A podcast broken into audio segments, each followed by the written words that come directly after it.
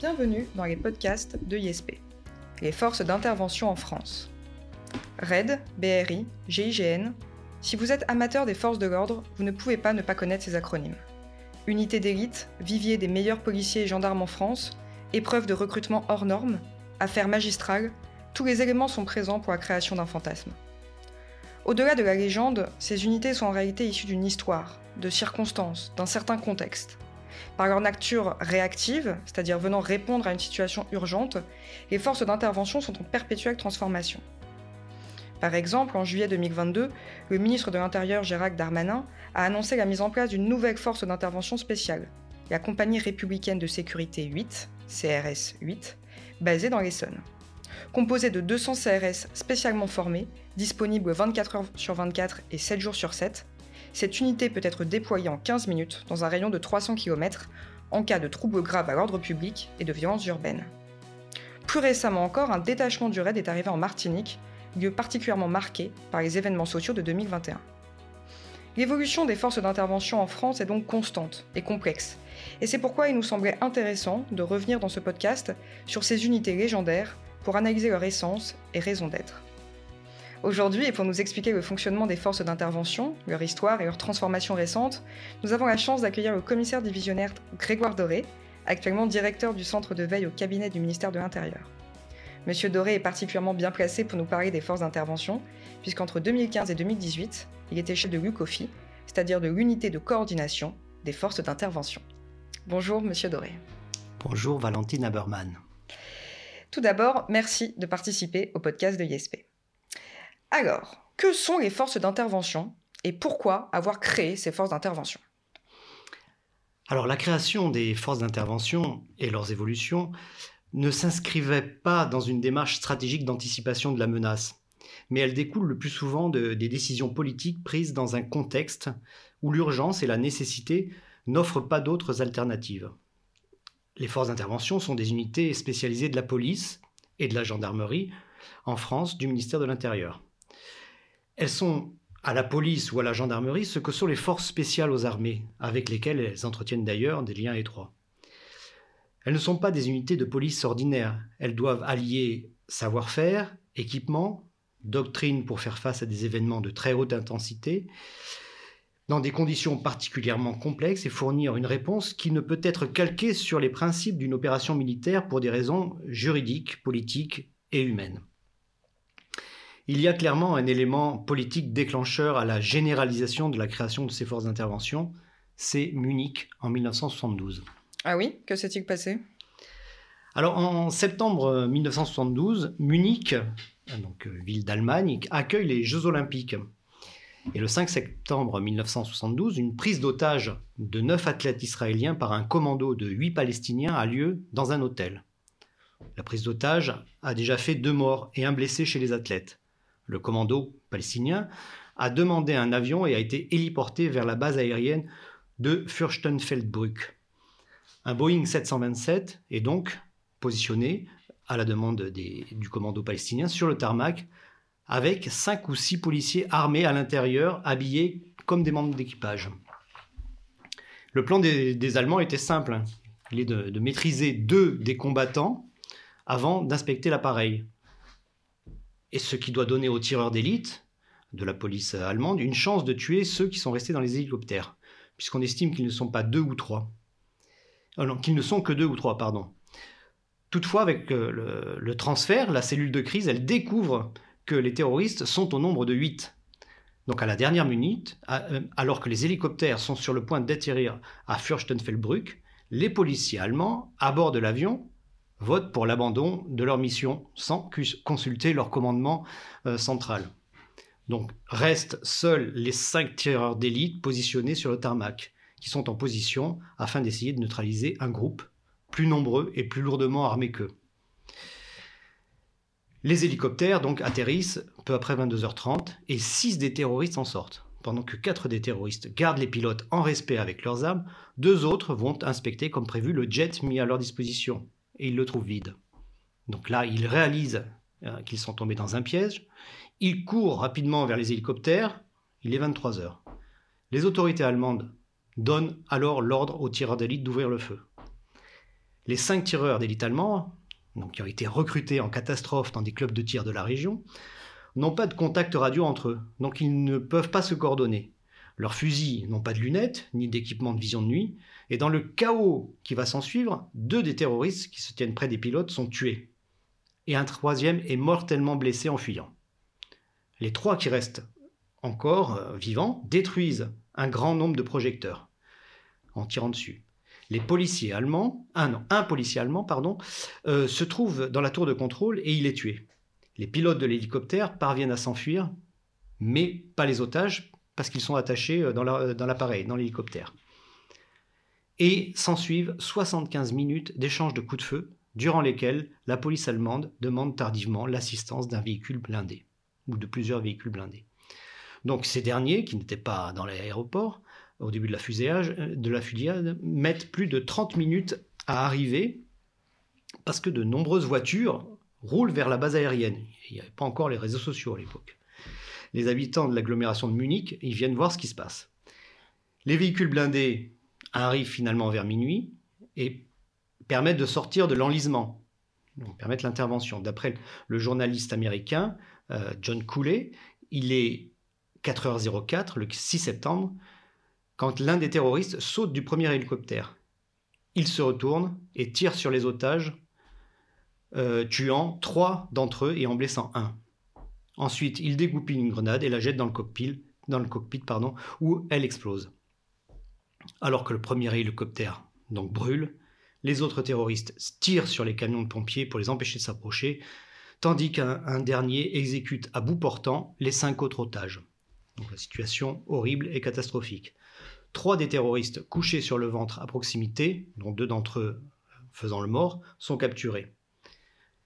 40 minutes plus tard, avec l'aide de chiens et de gaz lacrymogène, la police en retrouve un autre essayant de se cacher. Donc la tentative d'arrestation échoue et il est tué dans une fusillade. C'est le fiasco.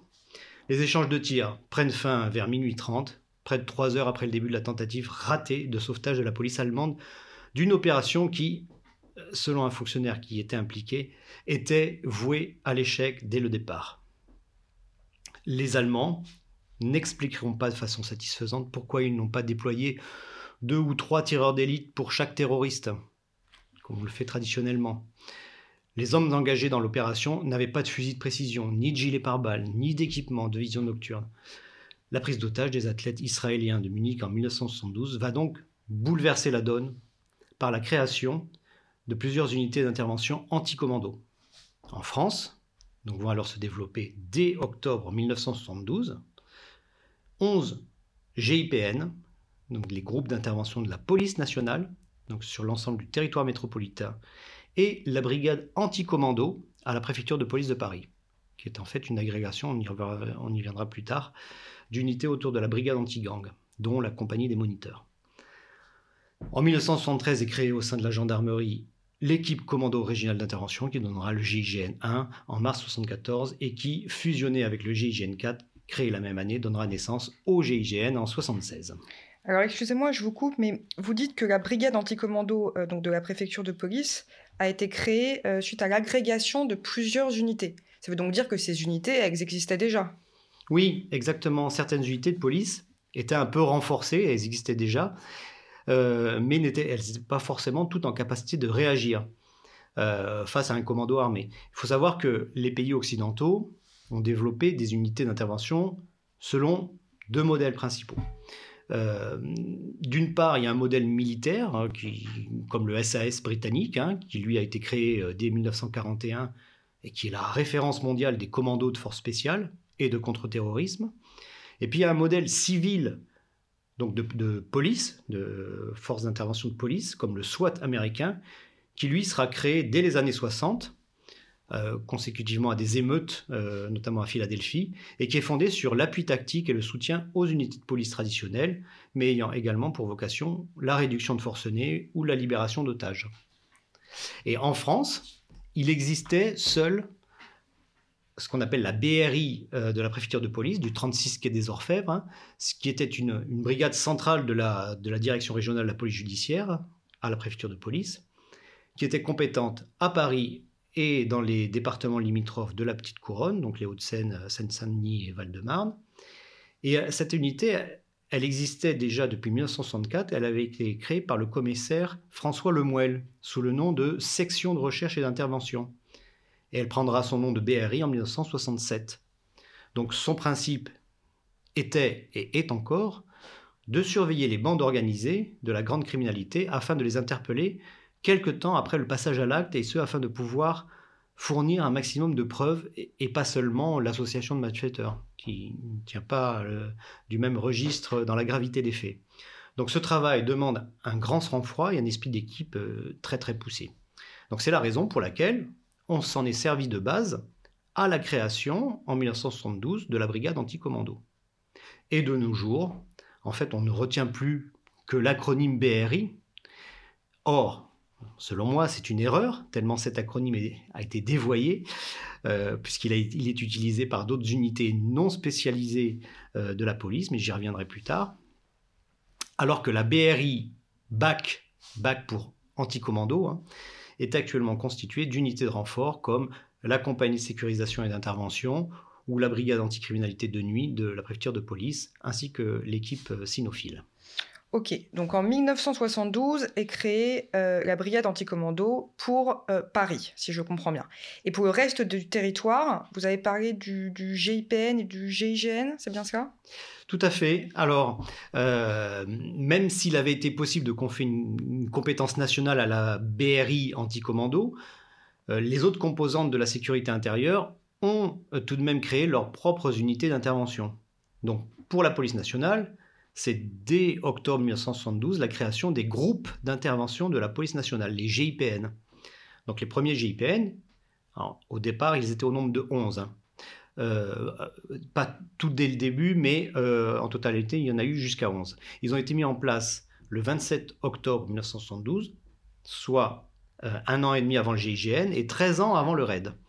Le gouvernement français avait souhaité se doter d'équipes de, de police capable d'intervenir dans des situations graves comme les prises d'otages, les attentats terroristes, les émeutes, etc.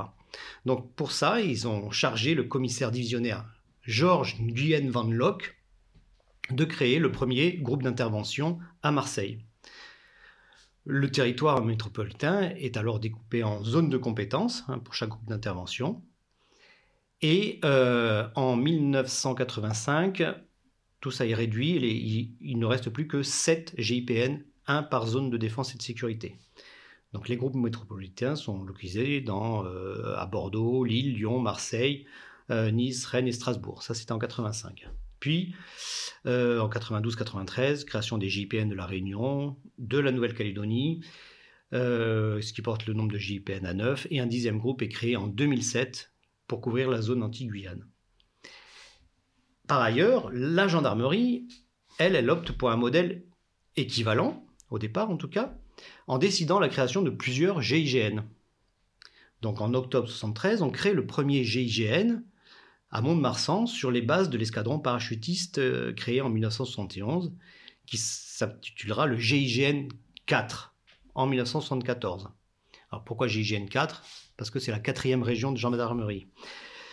Et de l'équipe commando euh, régionale d'intervention à Maison-Alfort, qui deviendra, elle, le GIGN 1 de la première région de gendarmerie. Donc en 74 également, avec à sa tête Christian Proutot, euh, alors euh, il était commandant, hein, chef d'escadron, Christian Proutot, et c'est en 1976 pardon, que ces unités sont regroupées pour créer un seul et même GIGN à Maison-Alfort, qui s'installera à Satori en 1982. Ah oui, la chronologie est très parlante. Euh, en fait, l'organisation de ces forces d'intervention sont en permanente évolution. Oui, tout à fait. Vous ne croyez pas si bien dire. Ce sont euh, des unités d'élite, donc des unités vitrines euh, pour leur institution respective, hein, police, gendarmerie, préfecture de police. Donc elles doivent être toujours à la pointe et savoir séduire, le, mot n'est pas dévoyé, les autorités politiques. D'où un mouvement qui va naître euh, vers un modèle centralisé, ultra spécialisé, promotionnel, hein, et ça va être une, véritable compétition, hein, donc concurrentielle. Et donc, euh, la fin des années 70 et le début des années 80 voient se développer une forme également de plus en plus violente de terrorisme d'extrême gauche, gauche pardon, euh, qui force euh, encore les autorités à réagir. C'était la grande époque d'action directe. Donc le RAID, créé en, en 85, alors RAID c'est pour recherche, assistance, intervention, dissuasion, donc créé en 1985 pour la police, selon les vœux qui, avaient été euh, formulés par le ministre de l'Intérieur de l'époque. Donc c'est le modèle qui sera créé par Ange Mancini, euh, qui était à l'époque commissaire euh, de police, qui sera retenu. Alors d'autres modèles avaient été proposés. Parallèlement, les capacités antiterroristes de la gendarmerie seront développées au sein du groupement de sécurité et d'intervention de la gendarmerie nationale, le GSIGN. Ce groupement, qui regroupe GIGN, EPIGN, euh, GSPR, Peut-être que j'y reviendrai si j'ai un petit peu de temps. Et par souci de rationalisation et consécutivement à la création du RAID, les 11 GIGN de métropole passent à 7, alors que sont créés trois groupes d'intervention outre-mer. Ça, j'en ai déjà parlé. Donc, euh, juste, je reviens euh, sur le RAID qui va rencontrer immédiatement des succès notables, notamment euh, une prise d'otage au tribunal de Nantes, l'affaire du gang des postiches, où ils ont arrêté tous les malfaiteurs, ou l'arrestation des chefs du commando d'action directe. En revanche, alors la, menace terroriste internationale islamiste va monter crescendo au milieu des années 90 euh, et au début des années 2000, et notamment les terroristes du groupe Al-Qaïda. Donc elle conduit les forces d'intervention, forcément, à évoluer et à revoir en permanence leurs tactiques et surtout leur collaboration. Et en 2007, le GSIGN, donc ce groupement euh, qui regroupait le GIGN, l'EPIGN, euh, le GOS, deviendra le grand, entre guillemets, GIGN avec un fonctionnement simplifié, plus opérationnel. Donc à la tête euh, de ce grand GIGN, on y retrouve un ancien du, du, groupe qui s'appelait Denis Favier, qui est devenu le général Favier le premier chef du grand GIGN, qui viendra un peu plus tard le directeur général de la gendarmerie nationale. Donc, et en 2009, sous l'impulsion euh, du RAID, du chef du RAID à l'époque, qui s'appelait Amaury de Haute-Cloque, on crée la FIPN, donc c'était une entité non permanente qui regroupe, en cas de nécessité et sous commandement unique, l'ensemble des unités d'intervention spécialisées de la police nationale et de la préfecture de police. C'est un mm. peu complexe. Alors, je, comprends. Euh, vous parliez tout à l'heure de Munich, donc en 1972, comme un grand euh, événement marquant euh, l'histoire des forces d'intervention. effectivement, moi, quand je pense à forces d'intervention, je pense notamment aux attentats terroristes de 2015. Est-ce qu'on pourrait en faire un parallèle ou pas du tout? Oui, oui, tout à fait. et d'ailleurs, c'est un point de rupture majeur dans l'histoire des forces d'intervention en France puisque euh, consécutivement à ces, attaques terroristes, on mettra en place le schéma national d'intervention. Mais pas seulement. Donc, outre les attentats perpétrés en France durant l'année 2015, donc on, se souvient de Charlie Hebdo, euh, du Bataclan, des terrasses, etc., euh, ce sont également les enseignements qui ont été tirés des attaques individuelles d'individus radicalisés je pense notamment à Mera, qui ont euh, forcé à faire évoluer l'organisation de l'ensemble des forces d'intervention spécialisées du ministère de l'Intérieur. Donc dès 2015, le concept de l'intervention sur des terroristes est revu. Euh, on, tire notamment les enseignements de l'affaire Mera, hein, donc euh, plus de négociations, en gros, pour résumer. puis c'est toute l'organisation de la police nationale, des forces d'intervention de la police nationale qui est modifiée en regroupant sous une même entité RAID, l'ensemble des euh, GIPN, donc d'abord de métropole, puis euh, d'outre-mer dans un second temps. Euh, mais toutefois, l'état de la menace terroriste imposait une rationalisation plus poussée et mieux coordonnée de l'organisation des forces d'intervention de la sécurité intérieure dans son ensemble, afin de rendre leur action encore plus efficiente et d'optimiser leur réactivité et leurs compétences.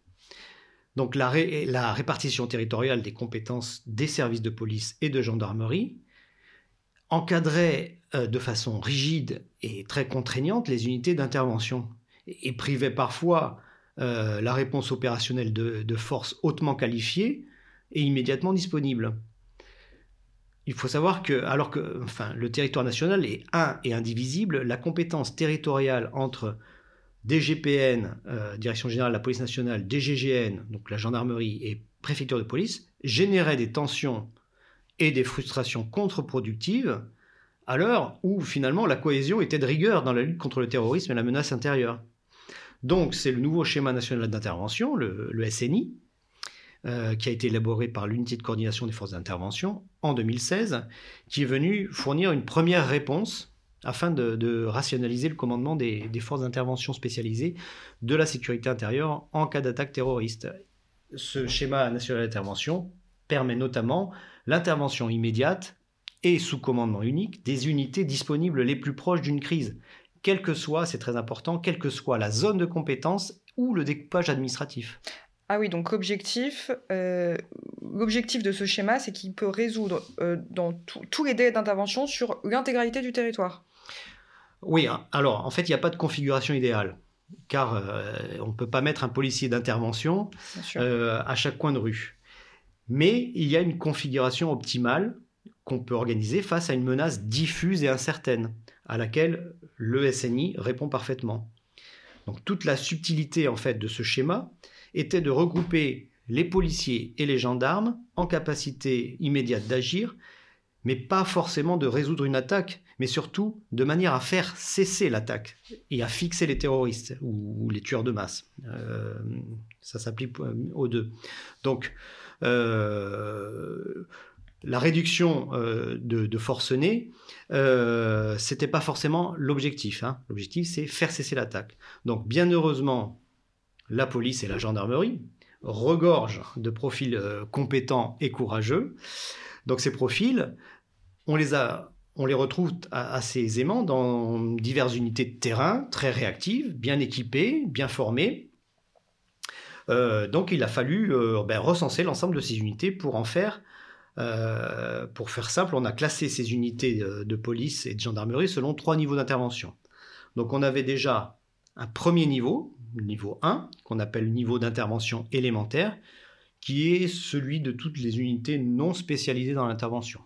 La, la patrouille de police lambda, par exemple. Je passe directement au niveau 3. On a le niveau d'élite, donc qui est appelé intervention spécialisée, et qui est celui des unités euh, donc, que je viens de citer euh, au nombre de trois, RAID, GIGN et BRI. Et entre les deux, eh ben, il y a niveau 2, qu'on appelle niveau d'intervention intermédiaire, qui va regrouper toutes les unités qui sont parfaitement bien formées, bien équipées, en capacité d'agir immédiatement sur un commando terroriste pour faire cesser immédiatement la tuerie. Ce niveau, donc a fait l'objet de d'âpres négociations hein, euh, entre les forces hein, euh, avec l'unité. Euh, il, constitue le niveau d'intervention immédiate présent partout sur le territoire.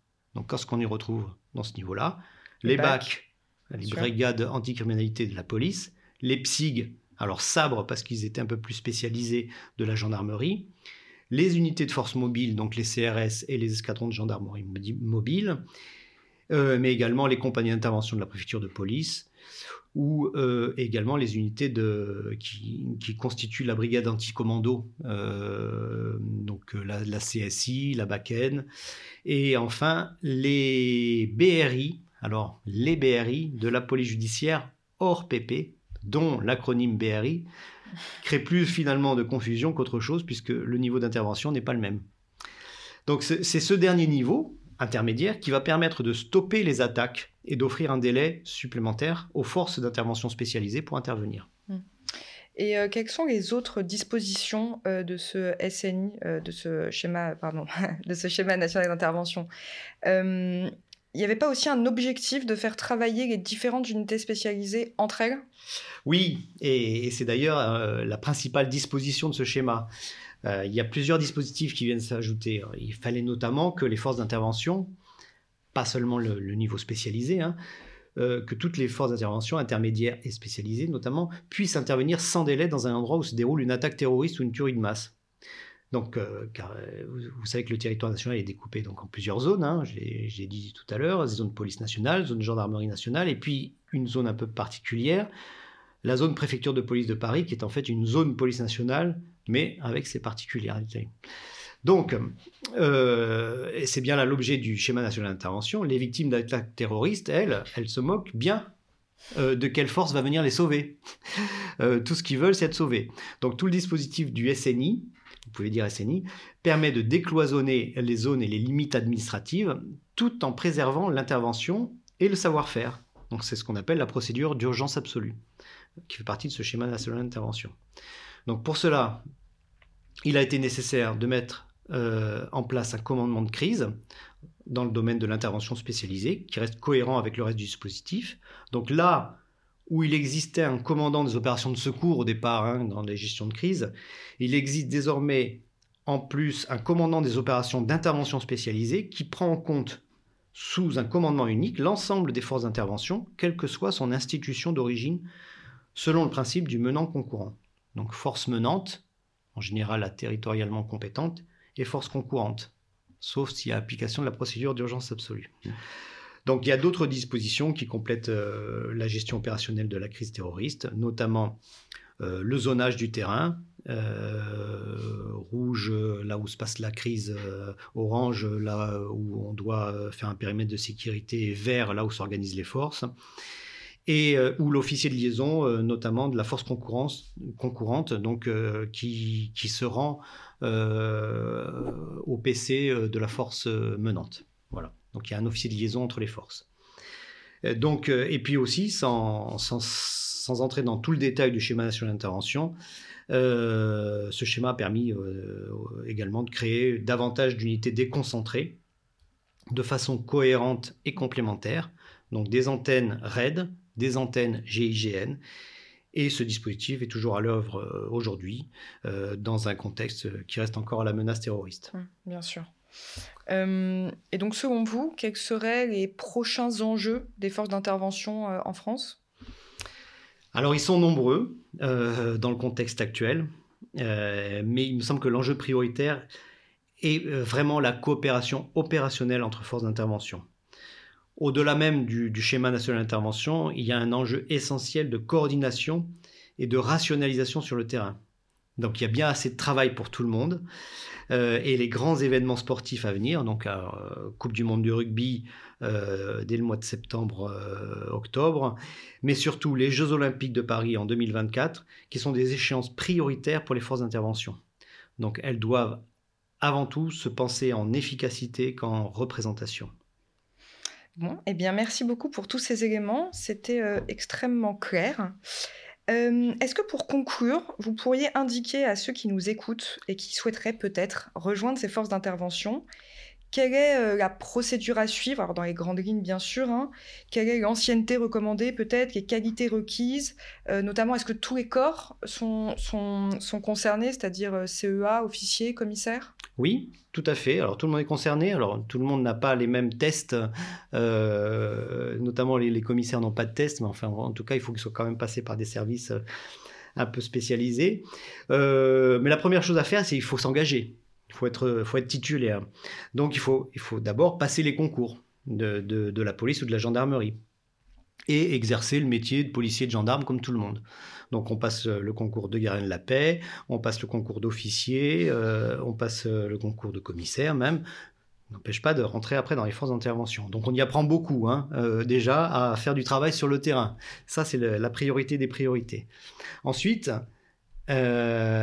il est préférable et même euh, largement recommandé, euh, une fois qu'on a développé un petit peu, enfin qu'on est passé par ses premiers euh, services d'affectation, bah, de choisir des unités qui ont déjà vocation à faire de l'intervention du quotidien.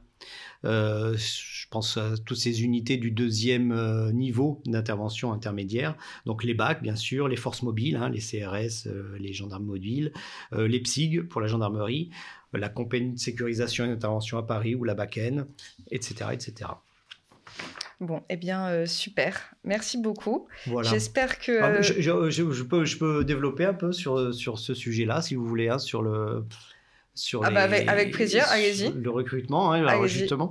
Euh, donc, euh, ces, ces, écoles, enfin, ces, ces unités d'intervention intermédiaire, je pense que c'est vraiment d'excellentes écoles de l'intervention de la maîtrise de soi et elles permettent de maintenir un niveau physique très opérationnel. donc voilà, donc ça, vous, commencez sur le terrain, vous entrez dans des unités un peu spécialisées de niveau intermédiaire. Il faut également de, de l'entraînement à tous les niveaux, donc physique, technique, mental. Euh, on ne prendra pas forcément des boules de muscles qui perdront leur sang-froid à la moindre opération, ou euh, de très bons techniciens qui commencent à prendre du poids, par exemple. Bon, Mais euh, voilà, et puis en plus de tout ça, et comme partout, à chaque fois quand on rentre dans la police, il faut de la patience. Alors, on n'entre pas dans les forces d'intervention à 20 ans. il faut de l'expérience, il faut du vécu. Il faut donc, donc quand on rentre, si vraiment on garde en tête cet objectif, on profite de l'opportunité le jour où on se sent prêt. Donc, euh, euh, quand on se sent prêt, c'est pas que physiquement hein, à passer les tests. Donc là, il faut du, mental, il faut le goût de l'effort, il faut de la patience, il faut de la maîtrise de soi, de la technicité. Tout ça, c'est une vraie spécialité. Et puis, euh, moralement, et, c'est très important, il faut de l'humilité. beaucoup d'humilité. exit ceux qui ne sauraient pas garder leur langue, sur leur appartenance à ces unités-là. Hein, bien sûr, avoir en tête qu'il ne pourra s'agir que d'un passage. Euh, on restera pas éternellement au RAID ou au GIGN. Euh, un jour, euh, donc, ben, ceux qui rentrent là-dedans, ils devront retourner dans des services moins prestigieux, mais tout aussi indispensables. Hein, voilà, parce que les, les forces de l'ordre, ben, c'est un tout, dont les forces d'intervention en font partie. Merci beaucoup, Monsieur Doré. Merci, Valentine. Eh bien écoutez, j'espère que vous avez bien entendu euh, les, paroles de Monsieur Doré et que cela vous incitera tous à passer les concours de la police. Merci beaucoup d'avoir été présent, monsieur, et euh, je vous dis peut-être à très bientôt. Merci beaucoup. À bientôt. Au revoir à tous.